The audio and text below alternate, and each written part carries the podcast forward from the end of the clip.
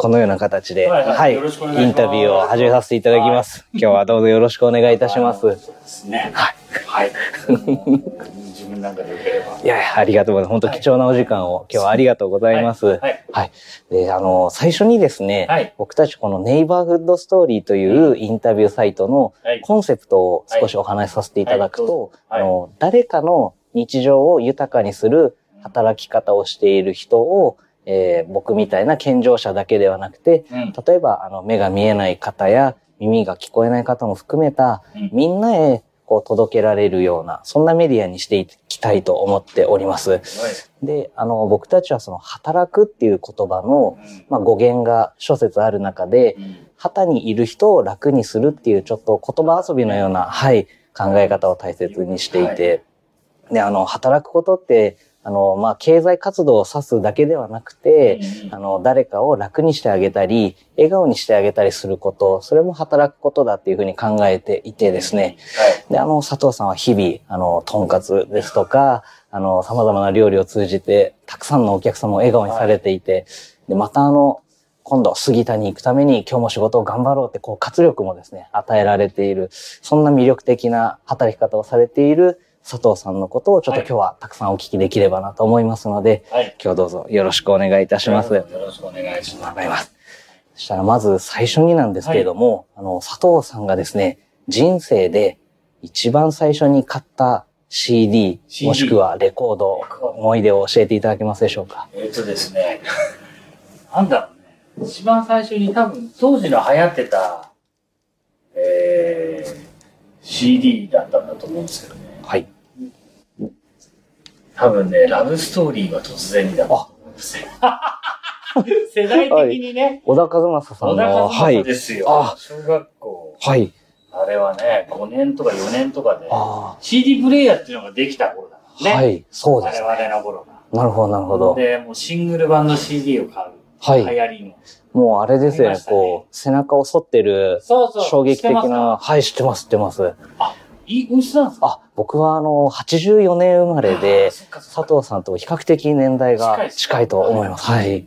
84年間がそうかそうか近いでも、小学生が一番最初に買う CD にしては、ちょっとあの、やっていたドラマの内容的にも、そう歌の歌詞の内容的にもちょっと大人っぽいと言いますか、なんであれ買ったんだそう多分ね、2枚か3枚一緒に買ったの。はい流行ってたあ、のね。あ、買ってみたいっつって買ったんだなるほど。それが、それがラブストーリーは突然にだったんですね。佐藤さんはもう生まれも育ちも浅草にそうですよね。なられるんですよね。はいなるほど。そんなこう、下町でこう育った佐藤さんは、こう幼少時代、どんな少年だったんでしょうか？あのー、元気いっぱいな少年で、はい。いや、本当落ち着きがない。あ、はい。まあ本当うるさい少年だったと思うんですけど。そうなんですね。うん、まあ両親も仕事してるんでね。はい。結局まあ、その、なんでしょうか。あれなんですよね、その、まあまあ、なんていうのかな、ず何から何までね、その、親係っていうわけじゃなくてね、結構こう、放任、いい意味で放任でね、あの、育ったもんですから、はい。自由奔放にやってましたね。ええなんか当時、こう、好きだった食べ物とか、逆に苦手だった食べ物とかって何かあったりしましたか？そうですね。当時好きだった食べ物。まあ今でもだから食べ物って言ったらやっぱりそうですよね。まあまあ本当なんかね、てんやものっつって、うんお店のものが好きでしたね。うん家庭の味っていうよりかは、忙しいんでね、両親が仕事してたから、その、家の家庭の味っていうのはうちはなかった。ああ、なるほど。だからまあお店のもの、近所のお店、ラーメン屋さんもそうだし、はい。近所の洋食屋さんとか、うんうん。そういうとこに行って、まあ、その食事をする、あの、お蕎麦屋さんだったり、はい。そうですね、そういうものが、子供の頃やっぱり好物でしたし、今でも好きですし。ああ、なるほど。うん。それはあれですか、こう、お父様お母様がお店で忙しく働かれてるので、夜はこう一人でそういった近所のお店で行くとかですか？ああ、そういう、あの、一人はないですけど、僕、うん兄弟がいるんで。あはい、失礼いた兄弟しましがいるんで、一はい人ではないですけど、やっぱ兄弟で行ったりとかっていうのうんを覚えてますしね、よくありましたね、そういうのた。ね。なるほど。はいはいはい。なんかあの、大何小なりこの辺の商売、まあ皆さんね、家族でやってる商いが多いから、うんうんぱ子供っていうのはそういう感じで育ったりもしてて、じゃないかな。店の余り物とかもでね、勝手に調理したり、うん。余り物を食べさせてもらったりとか、うん。そういうことも多かったですし、うん。まあ、とんかつも当然好きだし、うん。スパゲティ屋さんがあったり、近所に洋食屋さんがあったり、うん。そういうのが僕のなんかそういう食の体験の原型にあるのかなっていうのはありますね。うん外食に行くっていう。はい。なるほど。まあでも、店屋物が好きなんです。はいはいはい。店のもの。でも食べ歩きはこう今でもお好きなんですもんね。なるほどなるほど。じゃあその原体験というそうそう。原理はそういうとこにあるのかな。あ、なるほど。そうなのよ。初めて買った CD は何ですか？ラブストーリーが突然に。愛は確か多分その辺あ、そうですね。なるほど。ありがとうございます。大人っぽいですね。小学生なのに。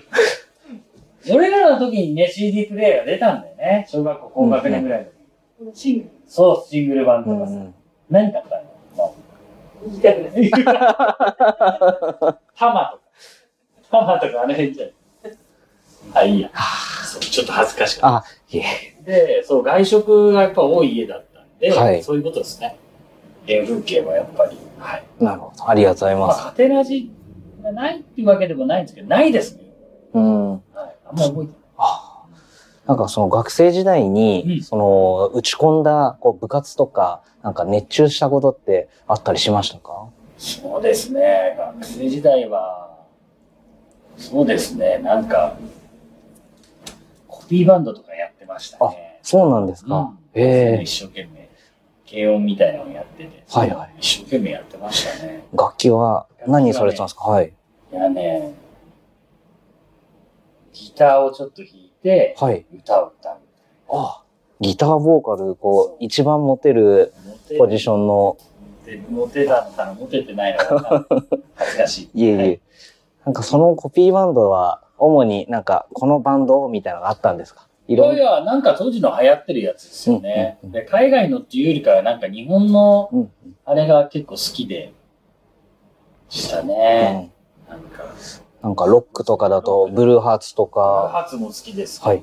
なんかこうイエローモンキー。はいはい。そういうのが世代だったんでね、好きでしたね。なるほど。今でもやっぱ聞きますしね。あ、たまにね。もう今ギターはやられないんで全すか？然もう、もう指先のプニプニです。ああ、いやいや。ほんとね。なるほど。で、そういった、その、なんていうんですかね、環境で育った佐藤さんは、こう、生まれた時から、うんご両親はもう、とんかつ屋さんなわけじゃないですか。はい。で、えっと、ただ、佐藤さんは大学に進学されますよね。なんで知ってるの？あ、いや、ちょっとこれは、あの、別のインタビュー記事で読ませていただいたんですけれども、えーはいはいどうぞその、例えばなんですけど、その昔から、うん。将来自分はもうとんかつ屋さんをやるんだっていう気持ちだったのか、うんもしくはその学生時代の頃は特に何も考えていなかったとか、どういいやいやいや、あの、結局、まあ、そうですね。あの、両親がやってる仕事でしたし、うんその、まあ、まあ、なんでしょうね。父がやっぱり厳しい人だったんですけど、あまりこう、他人を使って商売を大きくするとかっていうセンスの人じゃなかったんですよね。うん。自分の範囲の中でいいものを出そうっていうはい。いう形をずっと取ってきた人だったんで、まあ、おぼろげながらに、まあどうするんだろうなっていう意識はやっぱ学生の頃にあったんですけど、うんやっぱりお袋がちょっと病気したりとか、はい。あとはまあ、ね、親父がそれで人あんま使えない人だったのでね、結局、その、自分がやんないとまずいなっていう、そういう思いがありましたね。うん。うん。なるほど。なんで学生、大学行ってたんですけど、はい。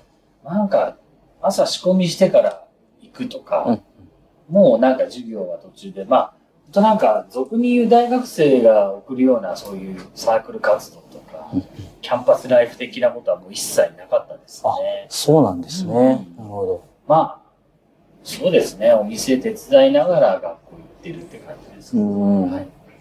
でも大学時代は、暗黒時代。あ、そうなんです暗ね。黒だけじゃないですけどね。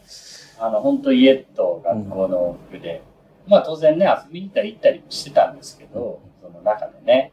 ただまあそんなにまあ家に帰らずにずっと遊びっぱなしとか、そういう感じじゃなかったですね。うんうんなるほど。その、まあ、学生時代からお手伝いをされていたってことは、その、まあ、先ほどのお話もありましたけど、やはり将来的には自分もっていう、結局そうですね。ありましたよね学生の頃に一応そういうはい。心積もりで大学の2年ぐらいだったのかな。うんもうこれはやるしかないなああ、なるほというど。ことになりましたね。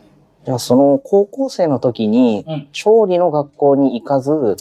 大学を選んだっていうのは、まだ当時、その高校3年生の時点では、ちょっと、こんなこともやってみたいな、みたいな他の考えもあったっていうん可能性。もありましたよね。そういう、当時バンド仲間もみんな、そういう音楽の方向に進んでたりしてるのを見てたりして、はい。結構そういう華やかなメディアの世界とかっていうの結構憧れましたよね。うん、うん、うん。仕事にしたいっていうところまでは、なんか具体的に何どういうことをやりたいとかってなかったんですけどね。まあ、とりあえずちっちゃい頃からね、前に出るのが好きなタイプだったので、はい。目立ちたがりや、はいうるさい。うんうん。何本か受け継いじゃってるんで、ああ、そうなんですね。そういう感じですね。ああ。でも、そういった性格はこのオープンカウンターのお店にとってはすごく前向きに働くんじゃないですか？まあ、前、あの、前向きだったり、マイナスだったり、まあもう、さらけ出してね、商商売させてもらってる感じですうんうん。うん。はい。なその大学2年生、3年生ぐらいの時に、もうこれは自分が将来的にやっていかないといけないなってこうはい。決意をされたというお話でしたけど、はい。その大学をまあ4年間出た後、一旦ちょっと他のじゃあ料理の世界を見てみようとか、うん。他の方のもとでちょっと一回修行してみようとか、そういったこう考えとかは当時ありましたか？あのね、はい。なかったってこともないんですけどね、日々日常に追われてて、うんうん。その、例えば自分のやる仕事が与えられますでしょ？はい。例えば、まあ、そのこのお店の中で。で、それを与えられちゃったんで、なんか新たな展開で、お料理屋さんで勉強するっていう、なんかタイミングをなくしてしまったんですね。今思えばって言うと変ですけどね。まあ本当何年間かだけでもね、外でご飯食べなきゃね、いけないなっては思いますけど、今になればね。当時はもう、そういう余裕がなかったですようね。ん。もうなんか、日々こなしていくのが精一杯というはい。か、はい。なるほど。行きたかったですけどね。あまあまあまあ、でもね、ーはい。行かなかったから、今このスタイルも守れてるのかなとも思うし、はい。はい。なるほど。ありがとうございます。はいその上で、こう、大学を卒業後に、こう、杉田にうん入られて、こう、お父様のお手伝いから始められると思うんですけれども、そのお父様っていうのは、こう、一つ一つ丁寧に教えてくれるタイプの方だったのか、それとも、全然そんなことはないですよね。うんもう見て覚えろ系の、もう叩き上げの職人さんだったので、父が。言葉で説明することもできない人なんで、なるほど。なんかこんな感じはい。ですかね。だから、調理を教わったってことはまずなくて、はい。なんか本当、教わったことは、お店のなんかこう、やりようとか、うんうんあとは掃除をすることだったりうんとか、うんうんなんか作り方を教わったことは、実はないのかもしれない。ああ、なるほど、なるほど。でも確かにこ今思う、じゃあ今のと、カツの揚げ方だって、多分うちの親父の頃とはもう全然違ってるのかもしれない。う、あ、そうですか。でもこう、一般、なんか他のとんかつ屋さんと比べたらちょっと変わった二度揚げと言いますか、はい。まあね、次から次へ入る注文をこなしていく中で、はい。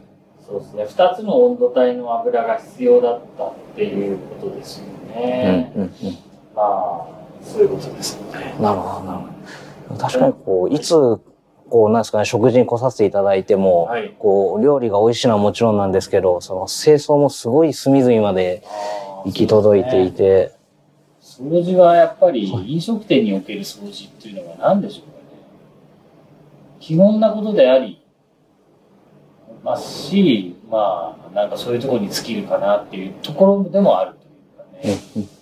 結局なんか評判が良くて、僕はやっぱ食べ歩き好きなんでね、いろいろ行くんですけど、評判が良くて、ね、料理が美味しいっていうのは、まあ当然それはね、いろんなお店がそうでなきゃいけないと思うし、まあそういうお店にね、勉強しに行くんですけど、なんかね、急に、え、汚いここっていうところで、やっぱりね、その評評判で行ったにもかかわらず、やっぱりなんかダメだったな、みたいな印象が多いんですよね。うんうんやっぱり掃除はすごい大事だと思います、飲食店。うんうんうんやはりそういったその飲食店のそのフロアですとかテーブルとか道具一つとってもちゃんと掃除されているところは料理も丁寧な仕事をされているところが多いっていう印象ですかね。